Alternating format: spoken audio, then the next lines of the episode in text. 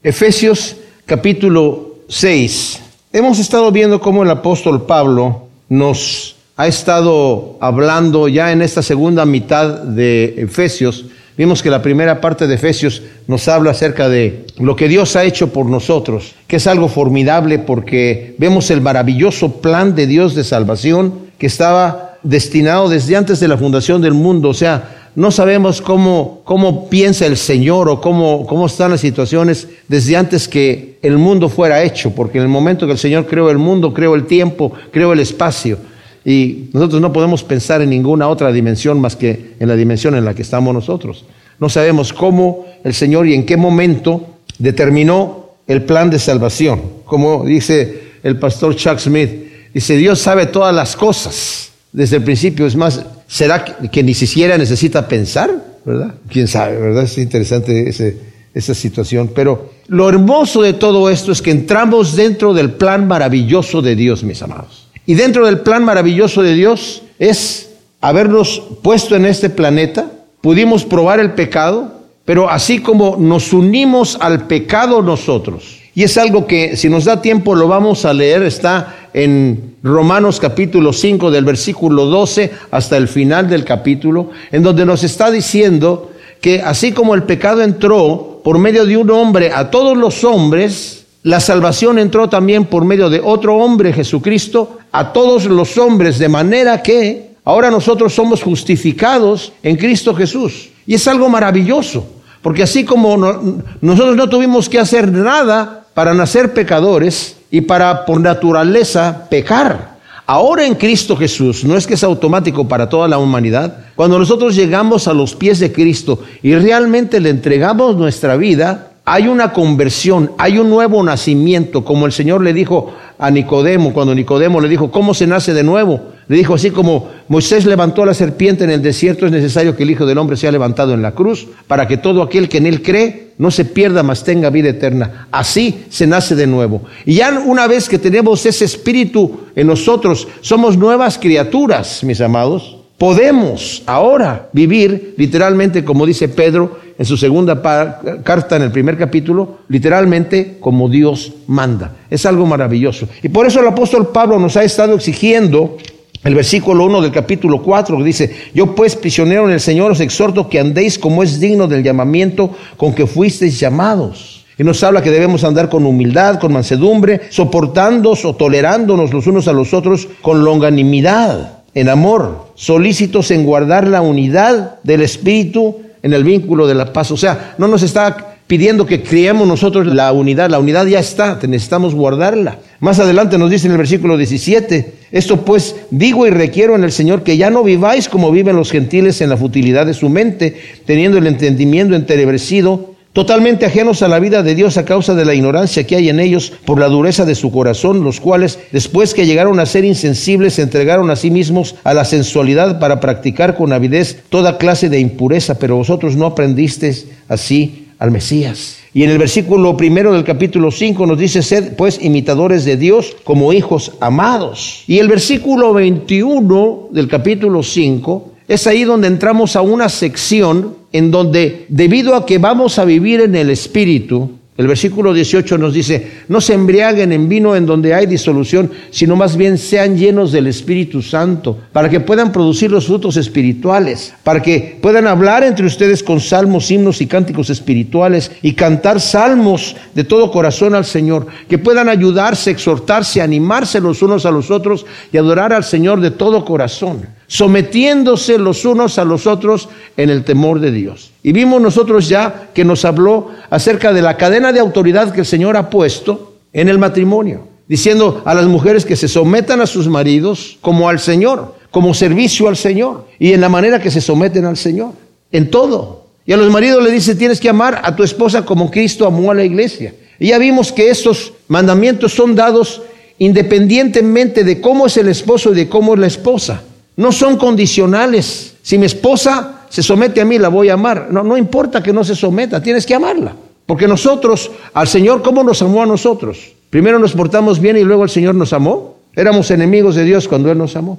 Y a la mujer le dice que se someta a su marido. No, no, no es porque, ah, pero si mi marido me ama, me voy a someter, si no, no me voy a someter. No, te sometes. Ahora, cuando dice que te sometas en todo, obviamente queda claro que no se refiere a que te sometas en algo que va en contra de la voluntad de Dios, porque como vamos a ver ahora, hay una ley mayor, que el Señor incluso la dijo, no la tenemos que inventar. El que ame a padre, madre, hijo, hija, esposo, esposa, cualquiera, más que a mí no es digno de mí. Cuando tu esposo o esposa te dice que tienes que hacer algo que va en contra de la voluntad de Dios, tú no te tienes que someter a eso. Y ahora nos va a hablar acerca de los hijos y de los padres, porque también hay una cadena de autoridad. Así como Dios puso al padre de familia como autoridad de su mujer, también puso al padre y a la madre como autoridad de los hijos. Y eso, como vimos anteriormente, no quiere decir que la persona que está bajo autoridad es inferior a la persona que tiene autoridad. También nos va a hablar acerca de los empleados y de los jefes. Los empleados no son inferiores a los jefes, pero hay una cadena de autoridad. En otras partes de la escritura nos habla que tenemos que someternos a nuestros gobernantes. No son superiores ellos a nosotros, pero hay una cadena de autoridad. Y en Hebreos nos habla que los que están en la iglesia tienen que someterse a sus líderes espirituales, no porque sean superiores, no son superiores, pero es una cadena de autoridad que Dios ha puesto. Y este de los hijos y de los padres es algo tremendísimo, tremendísimo, muy descuidado en nuestra sociedad. Es más, yo diría que hoy en día es el problema número uno en la sociedad. Y vamos a leer lo que nos dice el versículo 6, del 1 al 4. Los hijos, obedeced en el Señor a vuestros progenitores, porque esto es justo. Honra a tu padre y a la madre, que es el primer mandamiento con promesa para que te vaya bien y seas de larga vida sobre la tierra. Y los padres, no provoquéis a ir a vuestros hijos, sino criadlos con disciplina e instrucción en el Señor. Ahora, Pablo pasa de la relación matrimonial a la familia en la relación padres e hijos. Recordemos que esta es una carta que debió haber sido leída a toda la congregación completa y sin explicación. O sea, no se leía dando un estudio bíblico como el que tenemos nosotros. Era una carta que simplemente se ejecutaba a la congregación y leían toda la carta. Más adelante, los que querían sentarse a escudriñar y leer la carta lo podían hacer, pero era una carta que se leía a toda la congregación de esa manera, ¿verdad? Donde estaban presentes los hombres y las mujeres adultas, pero también estaban los niños, en donde todos juntos participaban en la adoración en la iglesia. Ahora, nosotros por situaciones prácticas ponemos a nuestros niños en unas clases especiales de los niños, pero durante la adoración los tenemos todos juntos aquí para que se, acostumbren a, a adorar al Señor, ¿verdad? Adorar al Señor. Pero ojalá pudieran estar aquí escuchando lo que nosotros hablamos, pero nosotros hablamos un lenguaje que va a un nivel adulto y a los niños les están enseñando a, un, a su nivel como niños, como lo que son, ¿verdad? En sus clases. Pero esta carta debemos entender que fue leída en el momento dado cuando estaba toda la congregación conjunta. Porque si no, no tendría caso que dijera aquí, hijos, obedecer a vuestros padres, si no están presentes, ¿verdad? Entonces tendrían que estar escuchando en el Señor porque esto es justo. Ahora, Pablo está hablando a una comunidad que está acostumbrada a un estilo de vida muy diferente al nuestro, pero muy, muy diferente. Y cuando lo veamos nos vamos a dar cuenta que era muy radical el mensaje del Evangelio.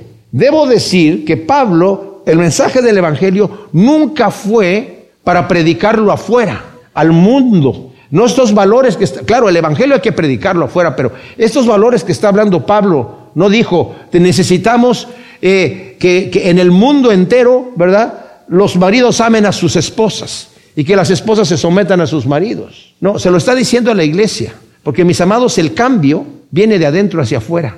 El Evangelio nos cambia a nosotros. Yo me acuerdo que tenía un amigo en México que le decíamos Lenin, porque era muy socialista. Y él decía, ustedes los cristianos son muy idealistas. ¿Qué están haciendo para cambiar la sociedad? Nada. Le dije, ¿y tú qué estás haciendo para cambiar la sociedad? Tú te sientas con tus amigos a tomarte un café y hablar de Marx y hablar de todas estas cosas, pero eh, eh, objetivamente, ¿qué estás haciendo? Nada.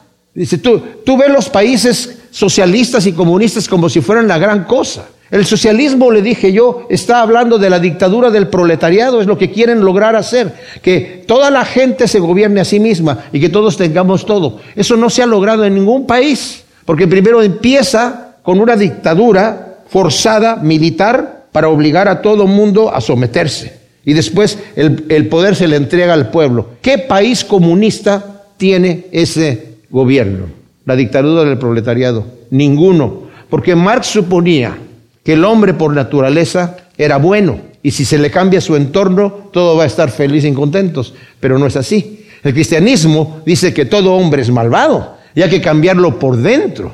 Y el cambio viene de adentro hacia afuera. Ha habido muchos cambios y vamos a ver los cambios que ha hecho el Evangelio en la sociedad a través del tiempo. Entonces, en la época de Pablo, los niños eran considerados por muchos como un estorbo. ¿Se acuerdan en Mateo 10 del 13 al 16? Cuando el Señor está predicando y llegaban los niños ahí, se le acercaban para que los bendijeran. Y los discípulos, no, no, no, no molesten al maestro que está ocupado. El maestro está ocupado en cosas importantes, damas y caballeros. Está dando eh, lecciones importantes a los adultos y los niños llegan ahí gritando, riéndose. Y el Señor dijo, eh, no les impidan a los niños venir a mí, porque de los tales es el reino de los cielos. Y dice que los tomó en sus brazos y los bendijo. Porque culturalmente se creía, los niños son un estorbo. Hasta no hace mucho tiempo decía, a un niño hay que verlo, pero no escucharlo. Mi mamá, yo me acuerdo que mis, mis hijos, cuando eran pequeños, estábamos allí y pues ella venía de otra, de otra generación, obviamente. Estábamos allí desayunando y, venía la más chiquita. Oye, mamá, que no sé qué. Ah, sí, no sé. Y, mi mamá, ¿cómo le dejas hablar así? ¿Cómo le dejas que te interrumpa y que te diga y que te diga, mamá? O sea, estoy, estoy hablando con, con, tu abuelita. No me interrumpas ahorita. Oye, pero, ¿y de qué están hablando? De, estupideces, pero no importa, pero no me interrumpas. Hasta hace poco tiempo eso era así, ¿no es así? ¿No es así? Así es. Entonces eran un estorbo. Si el padre no lo quería, fíjense, y esto lo vamos a ver más en detalle, pero si el padre que tenía una autoridad autócrata completamente. O sea, ¿qué quiere decir esto? Él hacía lo que él quería en la familia, tenía autoridad legal de parte de Roma para hacer lo que se le pegara la gana y el poder romano le permitía y no lo condenaba absolutamente para nada. Si el padre no quería un hijo que nació, dice, este no me gustó, lo podía poner en una canasta, llevarlo a la plaza central y dejarlo allí para que alguien se lo llevara. Se lo llevara para lo que fuera, para hacerlo esclavo, para prostituirlo, para lo que fuera, para lo que fuera. Si el padre no lo quería, ni la mamá podía decirle que no. Lo iba y lo dejaba allí y se acabó. Muchos padres esclavizaban a sus hijos o los vendían. Usted este hijo no me gustó, lo voy a vender o lo voy a hacer esclavo. Los que nacían defectuosos, definitivamente, literalmente ya los asesinaban. Y aún tenía autoridad de matarlo, aunque fuera sano, si no le gustaba cómo comió el cereal en la mañana. Este muchachito, mira cómo se vistió. No se sabe, se vistió de caja fuerte, no sabe combinar la ropa. Entonces, vamos a darle. Y ya. Todo eso era legal en el imperio romano. De manera que las instrucciones que da Pablo en esta carta son radicalmente opuestas, radicalmente opuestas a la cultura de la época. Ahora, como dije, Pablo dirige su carta a creyentes. Ya vimos en el capítulo 1 del versículo 3 al 6, que nos está diciendo, bendito el Dios y Padre de nuestro Señor Jesucristo, el Mesías, quien nos bendijo en los cielos con toda bendición espiritual en el Mesías, según nos escogió en él antes de la fundación del mundo para que fuéramos santos y sin mancha delante de él, habiéndonos predestinado en amor para ser adoptados hijos suyos por medio de Jesús el Mesías, según la complacencia de su voluntad, para alabanza de la gloria de su gracia, que nos concedió gratuitamente en el amado. En el versículo 13 nos dice, en él también vosotros, habiendo oído la palabra de verdad del Evangelio de vuestra salvación y habiendo creído en, él, fuiste sellados con el Espíritu Santo prometido, que es las arras, nuestra herencia hasta la redención de la posesión, para alabanza de su gloria. Y en el 2 del 1 hasta el 10 nos dice la historia de cómo el Señor, estando nosotros muertos en pecados, nos amó y nos justificó a través de la fe por medio de su sangre. Y fuimos creados, fuimos su obra maestra, creados para buenas obras. O sea, Pablo está escribiendo, como dije yo, no a la sociedad, no está sacando un artículo en el periódico, está escribiéndole a la iglesia que dentro de esta cultura tan loca como la que estamos hablando, han sido cristianos que han sido convertidos. Y esta conversión les da una nueva luz, porque las cosas que vamos a ver hoy eran imposible hacerlas en la sociedad que estaba allí. Por eso les digo que el Evangelio fue cambiando, mis amados, la sociedad de una manera impresionante. Entonces, es una sociedad depravada, Éfeso, donde viviendo en el poder del Espíritu Santo, podrían dar gracias, como dice el versículo 20 del capítulo 3, dando siempre gracias por todas las cosas al Dios y Padre en el nombre de nuestro Señor, el Mesías. Dice, el cual puede hacer todas las cosas mucho más de lo que nosotros le pidamos, Él lo puede lograr hacer. Entonces, ciertamente, era Éfeso, como vimos ya, era una ciudad muy depravada, había mucha prostitución, había prostitutas para el templo de Diana de los Efesios, de sus rituales sagrados, había prostitutos para el templo de Apolo, que estaba al pie de la montaña de donde estaba esa maravilla de la antigüedad, el templo de Diana de los Efesios. Y había muchísima hechicería, muchísima magia.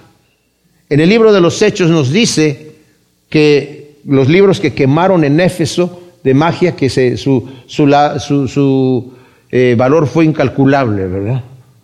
Y la gente, ¿qué estás haciendo quemando estos carísimos libros? Los creyentes, mis amados, no obstante, estaban predicando el Evangelio con su testimonio. Y esto es importante hasta el día de hoy. No necesitas llevarte muchos tracks para estar repartiéndole a la gente, para decirle, Cristo te ama, mira, aquí te va un, boletito de, de información. Tu testimonio, como tú vives tu vida, es el Evangelio que predicamos. Si vives una vida clara, la gente lo va a ver, se va a preguntar como se preguntaba en aquel entonces. Oye, varón, si tú eres el, el padre de familia, el padre de familias, ¿Por qué estás amando a tu esposa? Mira cómo la trata. ¿Qué le pasó a este hombre? Y solamente anda con ella. No salen las noches con nosotros los otros hombres. Ahí están todas las prostitutas en la ciudad. Antes la gente tenía, era costumbre, yo tengo mi mujer para mis hijos, tengo otra mujer para mi placer sexual, tengo otra mujer para salir de compra, para que la gente me vea en la calle. Bueno, era impresionante. Y acá de repente, oye, ¿tienes una? ¿Una? ¿Y le eres fiel? ¿Qué te está pasando? Mujer, ¿te estás sometiendo a tu marido? Y ahora va a ser aquí, hijos, se van a, someter a sus padres. Ama a tu esposa, respeta a tu marido, obedece a tus padres. Padres, disciplinen a sus hijos, pero en amor.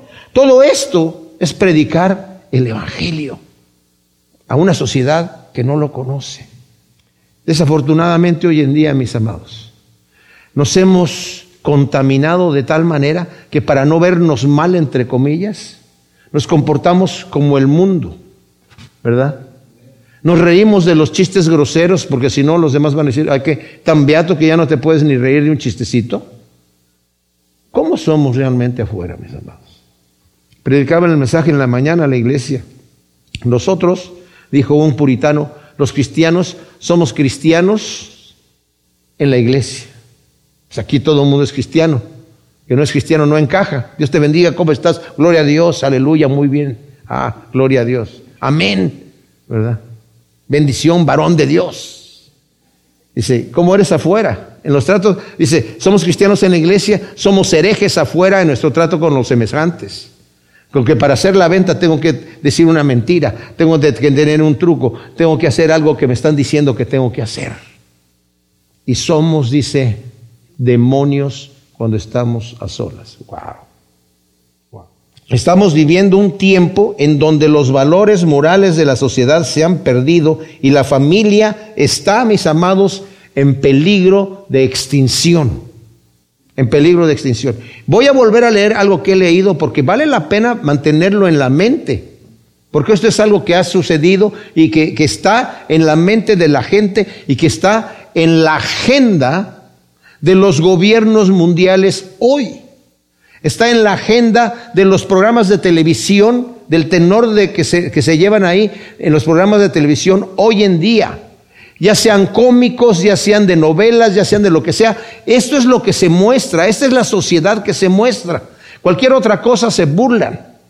Y les dije que el nuevo Concilio de Educación e Información Sexual de los Estados Unidos, en 1964, yo sé que ya lo va a volver a repetir, efectivamente. El nuevo Concilio de Educación e Información Sexual en los Estados Unidos determinó dar educación sexual en las escuelas para apoyar la idea de fusionar o revertir los roles de los sexos, de liberar a los niños de sus padres y abolir la familia tradicional. Eso es lo que vamos a estudiar hoy, la familia tradicional de los padres y los hijos. Pero está eso en el concilio, nuevo concilio de educación e información sexual. No tiene que ver la educación sexual con abolir la familia, pero va dentro del plan, va dentro de la agenda. Y eso que era en Estados Unidos, ahora es mundial. Ahora es mundial. Solamente tienen que ver los programas de televisión. ¿Dónde se sienta? Antes se sentaban a comer en la mesa toda la familia. Ahora todos están allí, ¿verdad? Comiendo como que a la hora que quieran, en donde sean. El, un muchacho está en, su cuarto comiendo ahí mientras está jugando. La niña está en el teléfono ahí en su cuarto haciendo su cosa. Y cada quien baja a comer como se le pega la gana. Y muchas de nuestras familias ya se acostumbraron a vivir de esa manera. No hay un momento donde nos sentamos todos a platicar cómo nos fue en el día. Ya lograron su objetivo, aún en la iglesia. Aún en la iglesia. En 1946, Brock Chisholm, que fue el primer director de la Organización Mundial de Salud, en, inglés es W-H-O, en su primer discurso describió a los padres de familia, al padre y a la madre, como dictadores y supresores de la mejor naturaleza de los hijos. Y en 1979 se hizo un manifiesto en donde se declaró debemos obtener la abolición de la familia fundada en las arcaicas e irracionales enseñanzas de la Biblia. ¡Pum! Ahí está. Ahí está el asunto. Las tarjetas del Día de las Madres. Fíjense, este, esto lo, acabo de escuchar en, del pastor Alistair Begg. Lo acabo de leer recientemente en el periódico de London Times. Las tarjetas del Día de las Madres son neutrales en cuanto al género sexual, quitando la palabra M, madre, o haciéndola neutral en cuanto al género. Están vendiendo tarjetas que dicen felicidades en tu día, sin decir a quién. Para el Día de las Madres, en donde la palabra madre ya no aparece, o que dice otra tarjeta, dos mamás son mejor que una. U otra tarjeta que dice, Papá, gracias por ser la mejor mamá. E, es impresionante y nos reímos, nos reímos, pero al rato las vamos a encontrar nosotros ahí. vi un chiste que parecía chiste, ¿verdad? Y estaba una niña entregándole a su mamá una tarjeta que dice, feliz día, feliz día de las madres, y se ve que la mamá está vestida así medio rara, ¿verdad? Y le dice, ¿qué? ¿Ya estás, estás forzando mi género? Porque le está diciendo, mamá, feliz Día de las Madres. Mis amados, abramos los ojos, porque esta es la realidad en donde vivimos. Efesios 6, 1, volvemos a leer, versículo primero.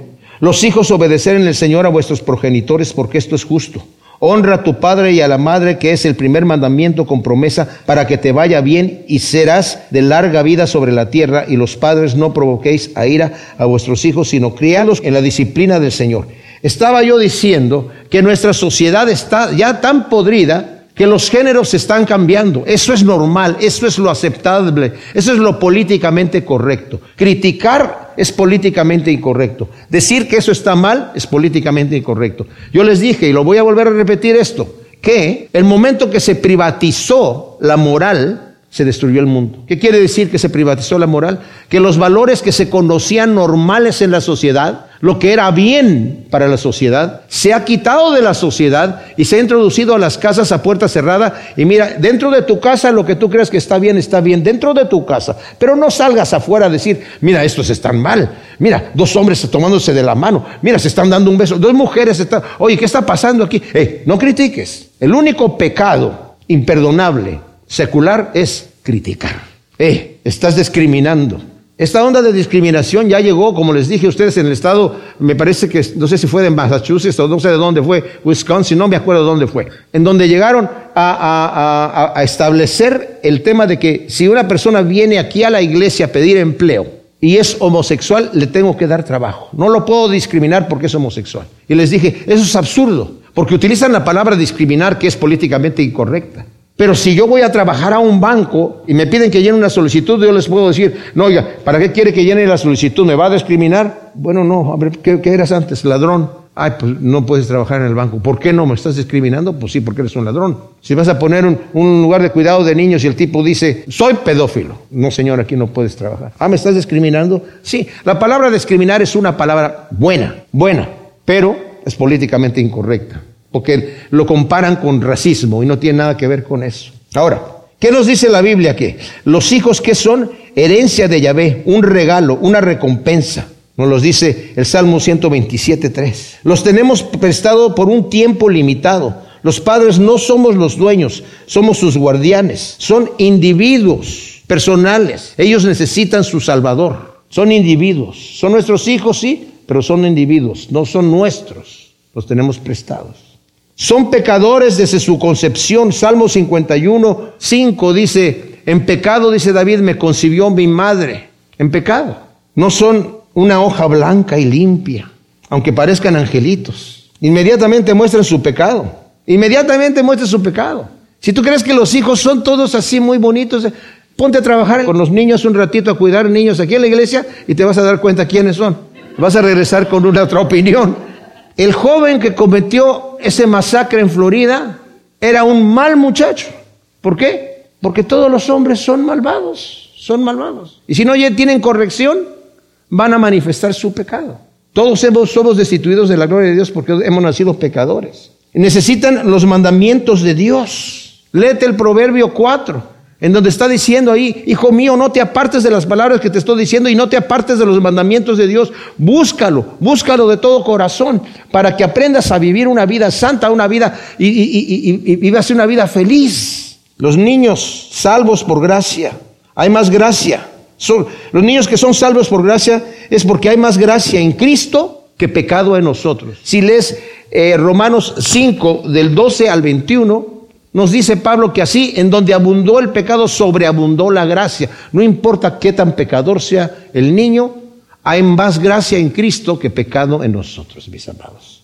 Los hijos obedezcan en el Señor a sus padres. La obediencia de los hijos a los padres es considerada como un valor evidente en todas las culturas y prácticamente todas las civilizaciones las han considerado. El reconocimiento de la autoridad paterna como indispensable para una sociedad estable. El hecho de que los niños obedezcan a los padres se ha considerado en todas las civilizaciones del mundo. La autoridad de los padres sobre los hijos es distinta y más fuerte que la del esposo sobre la esposa, ya que no se le pide a la esposa que obedezca a su marido, sino que se someta voluntariamente a él. Dice, mujer, obedece a tu marido. Claro, cuando hay un sometimiento hay una obediencia, pero no se le está pidiendo como a los hijos obedezcan a sus padres, ¿verdad? El Señor se refiere a que también es ordenado por el Señor, nos dice aquí, en el Señor, en el Señor. En Deuteronomio 21, 18 y 21 y Levítico 29, si el hijo no se sometía a sus padres y era rebelde, ¿saben qué hacían con él? Lo sacaban fuera del campamento y lo apedreaban. Decían los padres, este hijo mío es contumaz y rebelde, es un flojo, glotón y borracho, lo sacaban afuera y ¡pum! Dice, para que los demás teman. Está ordenado por Dios. Y nos dice aquí, porque esto es justo. Se refiere a que es aceptable ante el Señor, nos dice Colosenses 3:20, que es el pasaje paralelo, es aceptable ante el Señor. Y como cristianos la obediencia a los padres, en lugar de ser una aceptación quejosa eh, ante la autoridad paterna, los hijos cristianos aprenden a obedecer con una buena disposición porque esto agrada al Señor. La obediencia a los padres en todo que nos dice en Colosenses 3:20, dice, obedezcan a sus padres en todo Está sujeta a excepciones solamente cuando el obedecer a los padres está en serio conflicto con los mandamientos de Dios y solamente en casos muy extremos. Por ejemplo, si el padre le dice al hijo, yo quiero que salgas y robes y me traigas tal cosa. Yo conocí personas así. Que la mamá le decía a la hija, mira, vete a tal almacén de ropa y me traes una blusa azul de este color. Y, ahí a la niña y pum. o que el padre o la madre le esté pidiendo al hijo que se someta sexualmente, es una perversión. Los hijos no tienen que obedecer a los padres cuando están en contra de la voluntad de Dios. Ahí es en donde dice, el que ame a padre, madre, hijo, hija, más que a mí, no es digno de mí. Ciertamente como lo mismo que hablamos de la mujer, no tiene que someterse a su marido si el marido le pide cosas que van en contra del Señor. Luego dice, honra a tu padre y a la madre, que es el primer mandamiento con promesa, para que te vaya bien y serás de larga vida sobre la tierra. Ahora, Pablo cita el quinto mandamiento, que aunque muchos lo incluyen en la segunda tabla de los mandamientos, yo mismo lo he dicho, los primeros cuatro mandamientos eran relacionados al hombre y Dios y los, los, últimos seis mandamientos al prójimo, al hombre con el prójimo. El primero, ¿verdad? No tendrás dioses ajenos delante de mí, no te vas a inclinar, ante ninguna estatua para adorarla, ¿verdad? No te vas a postrar, no vas a usar el nombre de tu Dios en vano, vas a santificarlo el día para el Señor. Y los otros relacionados al, al hombre con el hombre, amarás a tu padre y a tu madre, no matarás, no hurtarás, etcétera. Pero los judíos lo ponen en la primera parte, diciendo que él honrar al padre y a la madre es honrar a Dios, y lo ponen desde ese punto de vista. La autoridad de los padres sobre los hijos es puesta por Dios y en cierta manera ellos representan a Dios para sus hijos durante la infancia. Cuando el hijo llega a ser adulto ya no está obligado a seguir sometiéndose a la autoridad de los padres, especialmente si está casado, ya lo vimos aquí, dejará el padre y a su madre, dice el versículo 21, del capítulo 5, y se unirá a su mujer y será una sola carne. No obstante, honrarlos es para toda la vida. Mi padre y mi madre siempre van a seguir siendo mi padre y mi madre y tengo que seguir honrándolos, aunque ahora mi sujeción a ellos ha cambiado porque ahora ya tengo un nuevo hogar, tengo otra, una nueva familia. Ahora, las instrucciones a los padres, mis amados, sobre sus hijos, en el versículo 1 dice padres, la palabra en, griego es ganús, progenitores padre y madre. En el versículo 4, donde dice, padres no provoquéis a vuestros hijos, es otra palabra, que es páteres, que se está refiriendo, fíjense, esto es especial, específicamente al varón. Claro que incluye a la mujer, pero se está, la responsabilidad la está poniendo sobre el varón. Padres, varones, no provoquéis a ir a vuestros hijos, sino criadlos en disciplina e instrucción del Señor. Ahora, el cuadro que Pablo presenta es un franco contraste con la norma de esta época. A la cabeza de la familia romana estaba el paters familias, así se le llamaba, quien ejercía una autoridad soberana sobre todos los miembros de la familia. Y aquí Pablo lo que está haciendo está restringiendo el abuso del padre de familia sobre los hijos de su casa. Está restringiéndola. No provoques a ir a tus hijos. Ten cuidado, tienes que hablar, tratarlos con amor. El carácter autocrático de, del patria potestad, que era el, el del padre, se manifestaban no solo en el derecho del padre de castigar, sino también en el derecho de matar al recién nacido, dejar a los niños a la intemperie, tenía derecho completo de disponer de sus hijos como de sus esclavos y de sus cosas. Y escribe William Barclay, y dice, el padre romano tenía un poder absoluto en la familia, podía vender a sus hijos como esclavos, hacerlos trabajar en sus campos hasta en cadenas, podía disponer de la ley a su antojo porque ésta estaba en sus manos, castigar como quisiera, hasta el extremo de infligir la pena de muerte. Esa era la cultura que existía en la época de Pablo y lo que se consideraba correcto para hacer. Es triste notar, no obstante, que aún en muchas familias cristianas los padres se van de vacaciones. O sea, le entregan a la mujer la responsabilidad de educar a los hijos. Tú encárgate. O se convierten en jefes. Habla fulanito de tal y cuando lo tengas en el teléfono me lo pasas. Dile que no estoy. Están acostumbrados a, correr sus, eh, sus hogares como si fuera una corporación. ¿Por qué hay más mujeres que hombres en la iglesia? Y las mujeres son muy bienvenidas. Pero ¿por qué hay más mujeres que hombres en la iglesia, porque los hombres se han tomado vacaciones y no están haciendo su trabajo espiritual.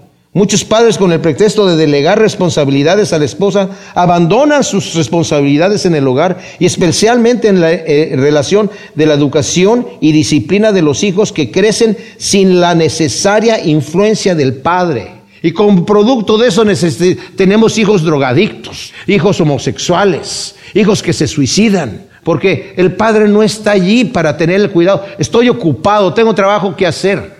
No provoquéis a ira a vuestros hijos para que no se desalienten, dice el versículo Colosenses, que es el versículo paralelo aquí, de 3.21. Los padres no son dueños de sus hijos, como dije anteriormente, son mayordomos. Los hijos le pertenecen al Señor, mis amados, quien se los ha confiado por un ciento tiempo para llevar esa responsabilidad de manera ligera o caprichosa, no en beneficio propio, sino del niño. Y el hacerlo así es defraudar no solamente al niño, sino defraudar también al Señor.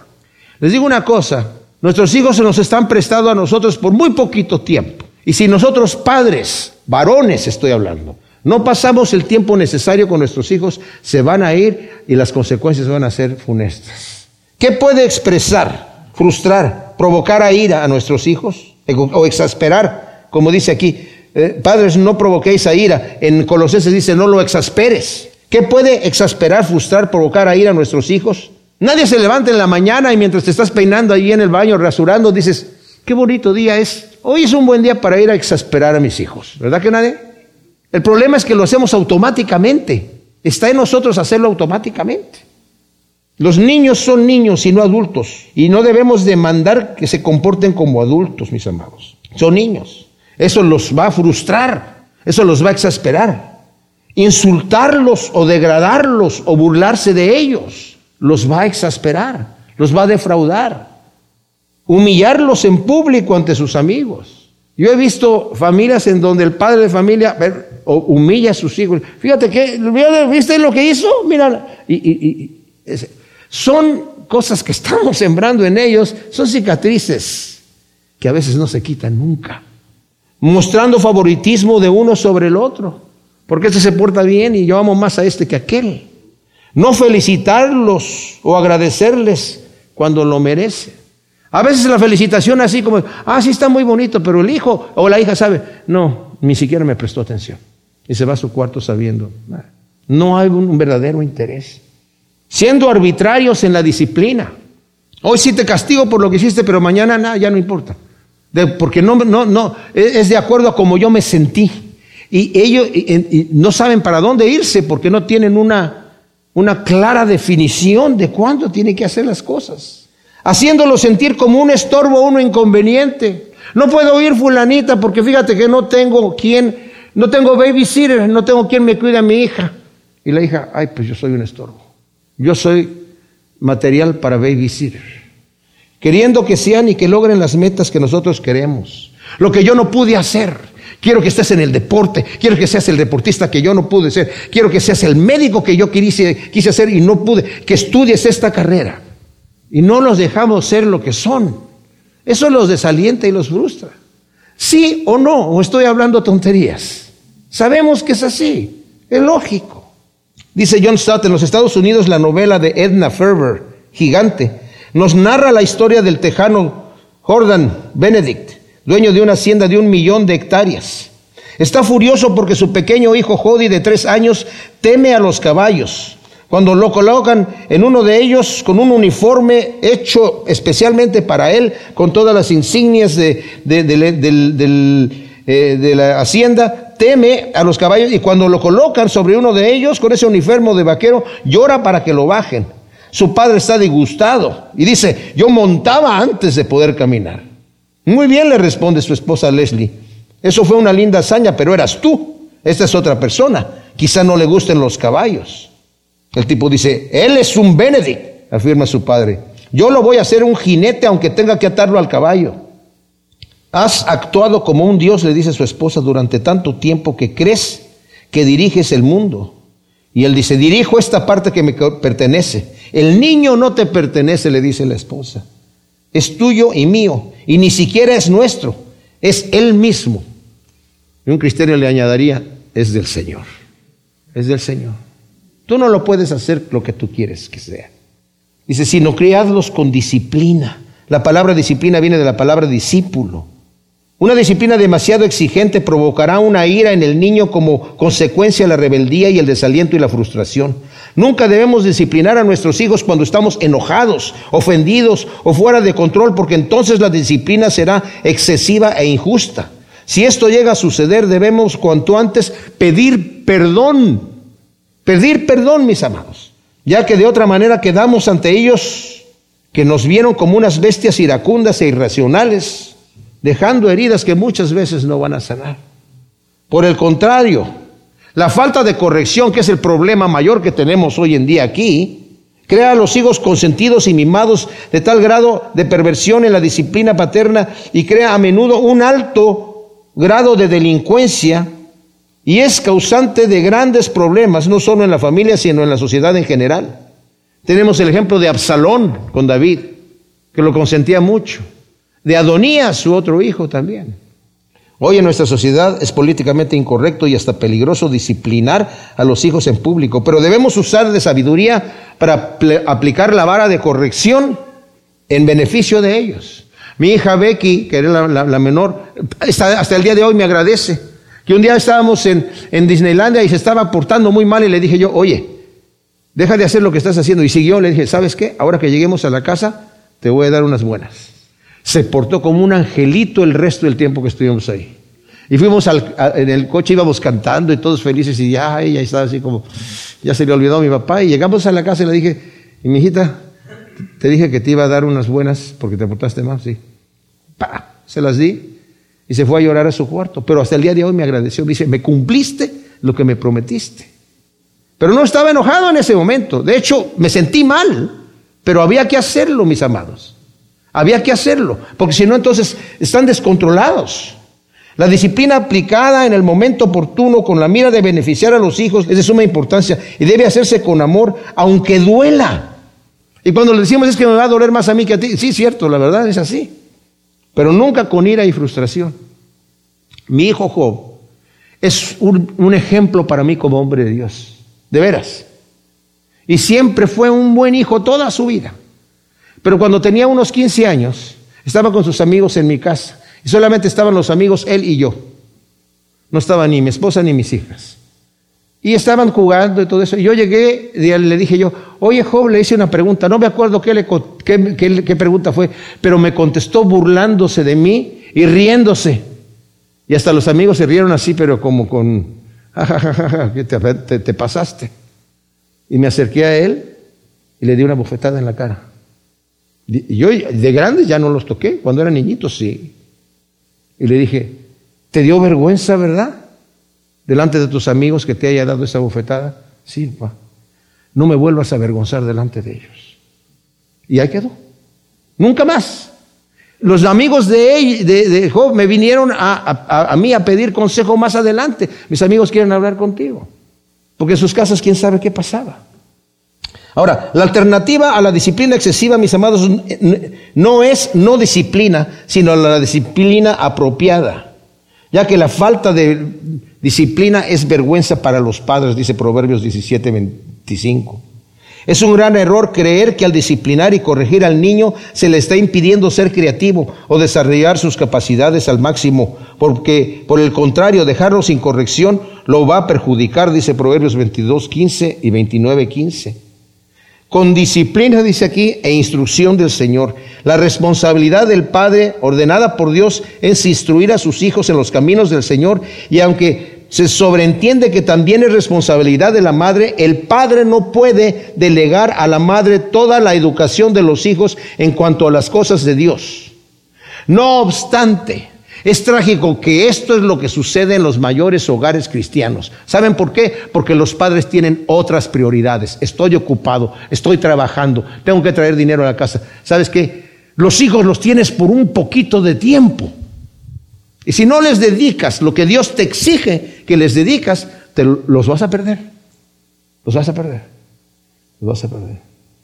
Tenemos a nuestros hijos, como digo, por un poco de tiempo. Y la atención de instruir a nuestros hijos con amor en los caminos de Dios, si no lo hacemos, los vamos a dejar expuestos, mis amados, a el príncipe de este mundo que se los va a comer. Se los va a comer. Como padres, la mejor herencia que podemos dejar a nuestros hijos es que se encuentren con el Señor. Y el ejemplo en nuestro fervor por Dios y el tiempo que dedicamos para instruirlos, escuchándolos a ellos. Sus preguntas que tienen, no diciéndoles, no seas tonto, qué pregunta tan... Tienen inquietudes, son niños, tienen que ser niños, debemos dejar que sean niños, pero sabemos que con sabiduría tenemos que saber con sabiduría responder sus preguntas, ponerle la atención, orar al Señor, Señor, dame sabiduría para educar a mi hijo. Te lo va a agradecer toda la vida. Cierro con esto. La policía de Houston, Texas, escribió un artículo que decía, ¿cómo arruinar a tus hijos? 95% efectivo. Uno, desde la infancia, dale al niño todo lo que quiera. Todo lo que quiera. Dos, cuando diga malas palabras, ríete, ríete. Mira, tan chiquito ya sabe decir. Tres, nunca les des ninguna instrucción espiritual.